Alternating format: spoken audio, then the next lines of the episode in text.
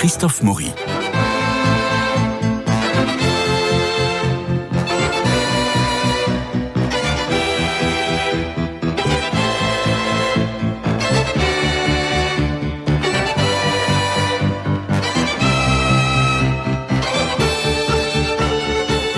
Fête les Charlottes, Euh, nous allons au Louvre, euh, Naples à Paris. C'est une exposition événement que nous vous présentons en quatre épisodes les lundis de juillet. Elle a commencé début juin et s'étend jusqu'en décembre. Il est à parier qu'on s'y bousculera à la rentrée. Profitons de l'été pour y aller. Et puis euh, en octobre, novembre, on ira aussi avec Venez et Voyez et notre ami Stéphane Covio qui nous fera visiter cette magnifique exposition. De quoi s'agit-il? Eh bien, il s'agit de la mise en regard de 60 œuvres prêtées par le musée Capodimonte de Naples, fermé pour travaux avec les collections du Louvre. L'une des plus impressionnantes réunions de chefs-d'œuvre italiens jamais déployées, écrit Laurence Descartes, la présidente du musée du Louvre. Alors, il était une fois une vieille ville dont le nom, Palépoli, se changea en nouvelle ville, Néapolis en grec, la ville neuve, Néapolis, Naples. Et c'est une ville insomniaque, très attachée à la coutume de se saluer, rappelle Eri De Luca. Le palais Capodimonte, de son nom complet, le Real Bosco di Capodimonte, était d'abord un pavillon chasse, et oui, puis 20 ans plus tard, il deviendra un château, enfin 20 ans de travaux, et au milieu de 134 hectares de jardin. Alors, c'est l'arrivée en grande pompe de la collection d'Alexandre Farnèse, devenu Paul III, vous savez, le commanditaire du jugement dernier de la chapelle Sixtine qu'il avait passé à Michel-Ange. Eh bien, l'arrivée de cette collection, avec euh, trompette et fanfare, avait érigé le palais en une des plus importantes concentrations des chefs-d'œuvre de la Renaissance. Alors, allons au Louvre. Avec vous deux, Stéphane Covio et Guillaume Sébastien, d'abord euh, repérons-nous, parce que l'exposition Naples à Paris se partage entre euh, trois lieux du musée. Il y a la Grande Galerie, il y a la salle de l'horloge, et puis euh, il y a aussi les, céramiques, parce que vous savez qu'à à Capodimonte, il y, avait une fabrique de céramique, donc ils, sont vraiment très forts là-dedans, et il y a pas mal d'œuvres qui sont aussi exposées. J'aimerais qu'on parle de Caravage. Bonne idée. Alors, Très bonne idée. il y a un Caravage dans cette exposition. Mais quel Caravage? Un du musée Capodimonte. Voilà. Alors, il y a plusieurs Caravages à Naples. Oui, mais là, il n'y en a qu'un dans l'exposition Ouais. du Louvre qui est une flagellation euh, de- et qui date de euh, 1607. qui date euh, du long séjour que Caravage a fait à Naples. Je crois qu'il a passé 15 mois à Naples à ce moment-là. Euh, il a peint 18 tableaux dans cette période-là, donc il était très bien organisé. Et euh, c'est une œuvre de grande taille, hein. c'est une œuvre monumentale. C'est un retable qui a été réalisé à l'origine pour une église de Naples, l'église des Dominicains. Euh, c'est la commande d'une famille qui, euh, qui avait sa chapelle privée là.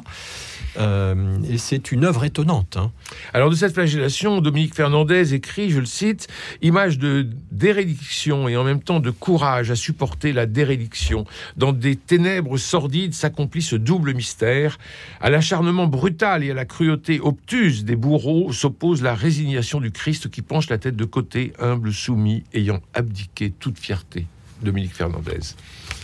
Alors, moi, la, la première chose qui m'a frappé quand j'ai vu ce tableau, alors je suis habitué à voir les tableaux de Caravage. Euh, mais tout de suite, je me suis dit, ben, si ça avait été moi, j'aurais pas fait ça. C'est une, une impression que j'ai souvent maintenant avec Caravage, c'est-à-dire qu'il y a des éléments d'étrangeté dans Mhm. sa peinture, ne serait-ce que la composition. Tout est décalé vers la gauche. Oui. La colonne, avec le Christ attaché à la colonne, n'est pas au milieu. Mhm. Déjà, c'est légèrement décentré. Déjà, moi, en tout cas, ça intrigue mon regard, spontanément, de voir ça. Puis, deuxième chose qui intrigue mon regard, c'est que quand je vois ce tableau, j'ai l'impression de voir des morceaux de corps. Je vois une épaule, un bras, une cuisse. Euh, en revanche, pour les, pour les personnages, une tête, euh, deux têtes. Et puis, euh, et je vois en revanche un corps continu, lumineux, qui est le corps du Christ. Sans une goutte de sang. Alors, il y a des petites gouttes de sang, Ah justement. Mais il faut le voir, il faut voir le tableau en vrai et un peu longuement. Il a Oui, quelques sur le petites visage, gouttes de sang. Exactement. Sur le front, avec la couronne d'épines. Et là, vous êtes déjà en train de dire quelque chose d'étonnant. Il a une couronne d'épines. Mm. Mais à ma connaissance, mais il faudrait que je creuse la question, il n'y a pas beaucoup de flagellation avec couronne d'épines. Il me semble que l'épisode du couronnement d'épines est postérieur à la flagellation. C'est au moment où il y a la raillerie des soldats vis-à-vis Mhm. du Christ, où on, lui, on l'affuble d'un vêtement écarlate, d'un roseau. Euh, on se moque de lui en tant que roi des Juifs. Et euh, normalement, un- il me semble en tout cas que c'est un épisode qui précède là, mais il faudrait que j'aille vérifier. hein. Euh, et, euh, et il y a quelques petites gouttes de sang, effectivement, issues de la couronne d'épines sur le front.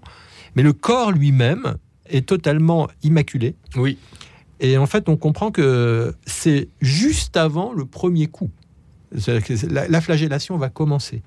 Ils sont en train de l'attacher, en fait. On a euh, trois personnages, l'un qui est presque accroupi au tout premier plan, de dos, et qui est en train de fabriquer un fouet. Ouais. Vous avez les deux autres personnages, qui l'un qui cherche à tirer le Christ pour ne pas qu'il tombe, et l'autre qui le pousse, au contraire, pour l'attacher plus fermement au, euh, euh, au pilori. En fait. Alors, il, donne une attention incroyable à des détails. Par exemple, le, le bourreau qui est à droite, en fait, fait une seule chose. C'est qu'il attache les mains du Christ à la colonne derrière le Christ. On ne le Mhm. voit pas. Mhm. On voit, on n'a on n'a pas accès à l'action en direct, mais on voit la qualité de l'effort qu'il fait pour y parvenir.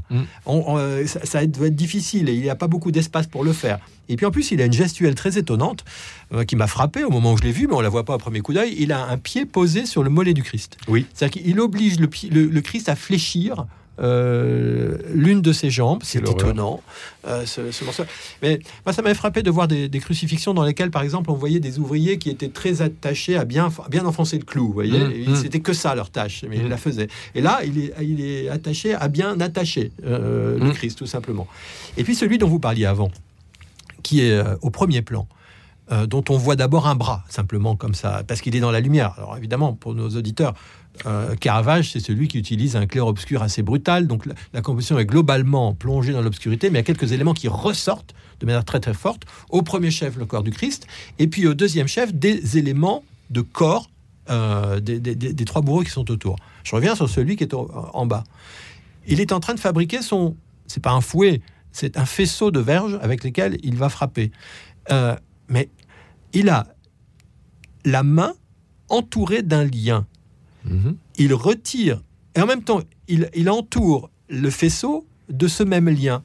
Et on voit, à quel, euh, on, on- on nous fait comprendre très précisément comment il procède. En déroulant le lien de la main pour enrouler le... le- Ça me frappe, moi, ça. Je me dis, mais c'est étonnant. Pourquoi est-ce que Caravage veut nous montrer ce détail technique de la fabrication euh, de ce faisceau de verge C'est- Ça m'étonne. Mhm. Ça m'étonne. Parce qu'en plus, c'est fait avec énormément de soin. Donc ça capte. Au bout d'un moment, on est pris par ça, par cette action. Comme celui qui est là derrière et qui nous. Et puis il y a celui qui est au-dessus, euh, qui lui est le méchant. Ouais. Hein? Il crie d'ailleurs. voilà, il, il a, il a la haine au Mm. visage et il a un bras tendu. Il, il saisit la chevelure du Christ, il pousse sa tête vers la gauche. Dans l'autre main, il empoigne, il a, il a un faisceau de verge autre. Et ça y est, ça va commencer. Il va frapper. Mais pour l'instant, ça n'a pas commencé. On est juste euh, à la seconde qui précède euh, le supplice. Guillaume? Bah, moi, je dirais simplement s'il y a un, un- un des tableaux de cette exposition qui, qui oblige à aller voir cette exposition, c'est bien celui-ci. Ce- ce- quand, quand on rentre dans ce- cette grande galerie du Louvre, euh, eh bien les, les- les chefs-d'œuvre s'enchaînent. Moi, quand j'ai vu l'exposition, il y avait beaucoup, beaucoup de monde. Donc, on peut passer devant ces chefs-d'œuvre sans les voir. Mais là, on ne peut pas manquer ce tableau de Caravage, qui est effectivement d'une grande dimension, mais beaucoup des tableaux du Louvre sont de très grande dimension. Mais il y a dans ce tableau une, luminosité, enfin le, corps du Christ est, est- est du- d'une lumière qui est extraordinaire. Qu'on remarque tout de suite, qui frappe aux yeux. Alors un peu plus, donc il y a trois autres tableaux du Caravage qui sont au Louvre, et pas très loin, il y a la mort de la Vierge, qui est un tableau un peu plus grand, qui est magnifique quand on va le, le voir. Mais là, j'ai presque été un peu déçu par le tableau La mort de la Vierge. Et peut-être parce qu'il est un peu encrassé. Il m'a paru très, très possible, sombre. Peut-être que le, la flagellation a été restaurée récemment.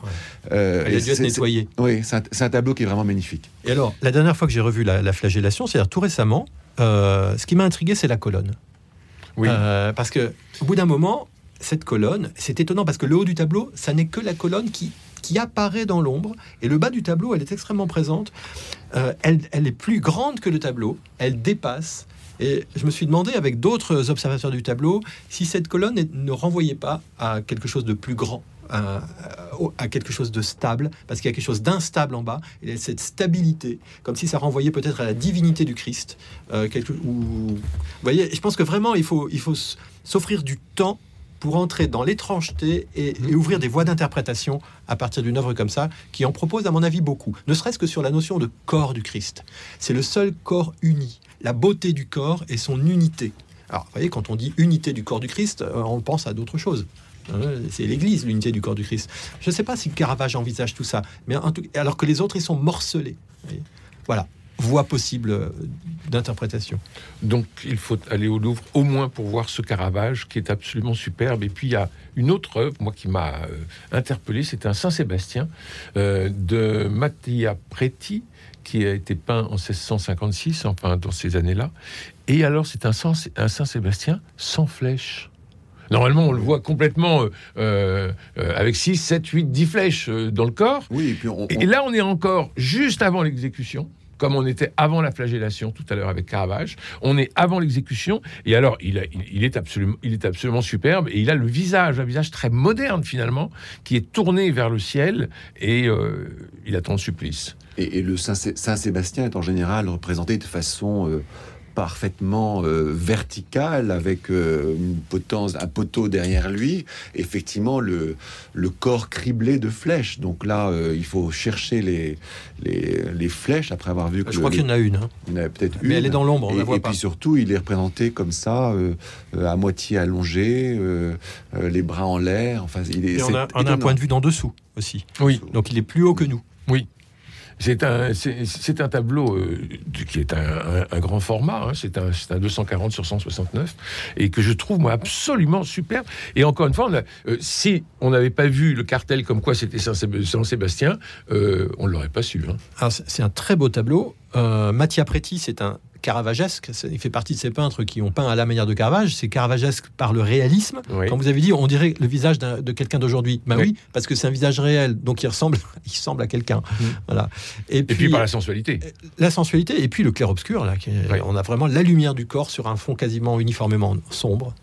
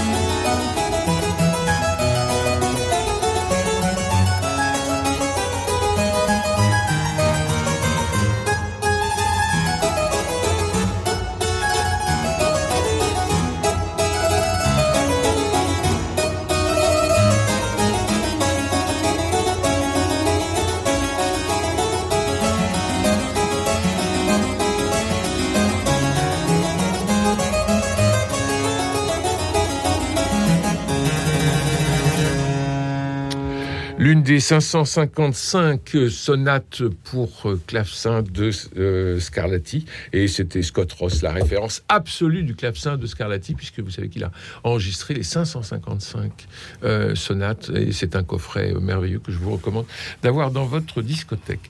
Euh, nous continuons cette visite Paris-Naples au Louvre. Et nous allons parler maintenant de Giuseppe de Ribera. Nécessairement. Évidemment. Ribera, c'est le plus grand peintre de Naples euh, dans la première moitié du XVIIe siècle. C'est magnifique. Et il a beaucoup peint? Il a beaucoup peint. C'est un Espagnol qui euh, est venu s'installer en, Italie. Il est passé par Rome. Euh, je crois qu'il a été formé à Rome et en fait il a été marqué par la peinture de Caravage. Il est devenu l'un des meilleurs caravagesques de son temps. Et euh, je pense qu'il arrive à Naples en 1626, justement, qui est l'année euh, du, très beau Saint Jérôme qui est dans l'exposition. Saint Jérôme est l'ange du jugement. Voilà, et il restera à, Naples jusqu'à sa mort, un peu après 1650. Mhm. Et c'est un peintre qui ne rentrera jamais en Espagne parce qu'il en veut à l'Espagne de maltraiter ses peintres. Et il considère qu'en Italie, les peintres euh, sont, euh, ont un statut bien supérieur, et ce en quoi il a parfaitement raison.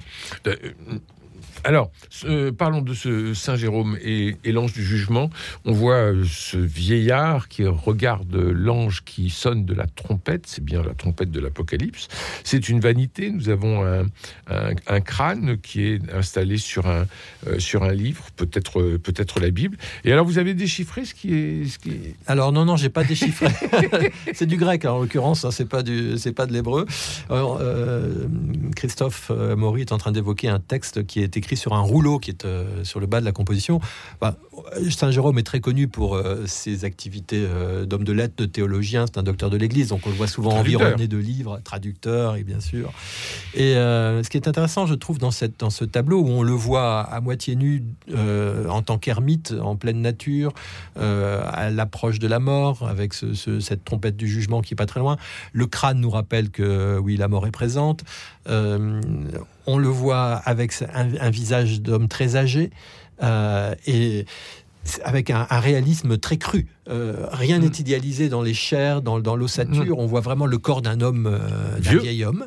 Et Carav pas Caravage, Ribera. mais Ribera a une manière virtuose qui éclate dans ce tableau pour rendre les reliefs de la chair et les rides. C'est impressionnant quand on s'approche du tableau et qu'on regarde avec un petit peu d'effet de reflet sur la toile les rides du front. Il a, il a les sourcils levés et quand on voit ça, on ne, on, on ne sait pas si ce qu'on voit c'est de la chair plissée ou de la peinture. On n'arrive pas à faire la différence.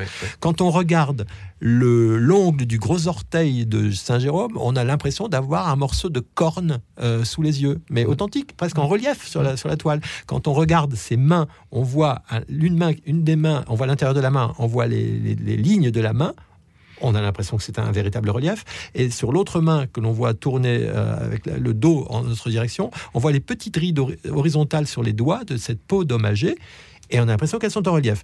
Et quand on regarde comment il a fait, eh bien, il a, il a tracé des petits traits de peinture claire en relief sur ces différents endroits, qui fait qu'en fait, ça capte la lumière de l'espace dans, dans, lequel on se trouve. Et, il donne véritablement, il arrive à rendre l'illusion du relief sur la peau euh, par cette technique. Et il le fait de manière absolument virtuose. Si vous observez ça de près, c'est impressionnant ce qu'il ce qu'il parvient à faire.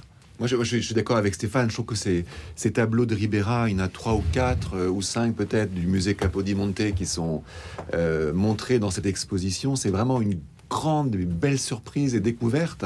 Il y a, plusieurs euh, peintres caravagesques et on, est toujours évidemment un peu déçu quand on, les, quand on regarde leurs œuvres, on a envie de revenir au Caravage. Mais là, pour Ribera, on s'aperçoit qu'en en, voyant ces tableaux qui sont au Louvre, il y, a, vraiment une singularité. Alors sans doute, euh, grâce à ses origines espagnoles, il y a une sorte de, dramaturgie dans, ses, dans, la composition des tableaux, dans ses personnages. Enfin, c'est tout à fait extraordinaire. J'ai vraiment beaucoup oui, il faut se méfier de l'expression caravagesque, hein, bien sûr, euh, parce que quand on dit ça, c'est quoi? C'est un peintre qui pratique un réalisme assez cru et puis le clair-obscur. Mais en fait, il y a des personnalités de peintres très très différentes. Euh, la Tour est un caravagesque, il a sa personnalité plastique bien à lui, et Ribera est, de ce, de cette, euh, est à cette échelle-là, bien sûr. Au Louvre, on a d'autres Ribera hein, qui sont un peu plus loin, comme vous disiez récemment. Chez les Espagnols. dans la peinture espagnole, là-bas tout au fond. Et on a de très très belles choses de lui, notamment le pied beau. Et c'est intéressant, cet enfant qui a un problème de malformation et qui est certainement aussi un enfant qui a un handicap mental. Et quand on voit ce sublime tableau du Louvre, on voit que Ribera a osé montrer dans, dans la toile quelque chose qui n'est pas considéré comme beau ordinairement. Caravage, quand il prenait des, personnages réels pour mettre dans ses compositions en ne les, idéalisant pas, il choquait euh, à Rome euh, au, début des années 1600. Ribera, il fait ça à Naples à un moment où visiblement, ça ne choque pas. Et au contraire, ça suscite un engouement très grand de la commande. Euh, c'est quelqu'un qui va faire, je crois me souvenir, le portrait d'une femme à barbe qui va être acheté par le vice-roi de Naples. Et alors, dans l'exposition, il y a un tableau, mais sidérant, où on voit Silène euh, allonger un homme bedonnant tout à fait réel, avec un visage laid, entouré de faunes qui boivent du vin, qui sont tous aussi laids les uns que les autres. Mais c'est impressionnant de vérité. Et, on est aux antipodes de ce qu'on pourrait considérer comme du beau. Et avec, et avec en bas à gauche un serpent qui déchire une lettre et qui est en train de la manger. Et qui est le papier où il y a la signature de, de Ribera. Voilà. Mais c'est un tableau horrible. c'est un tableau monstrueux et en même temps magnifique. Ben oui. Euh, et, alors, il y a un tableau qui, à mon avis, nous parle justement de cette question-là. C'est euh, Apollon et Martias.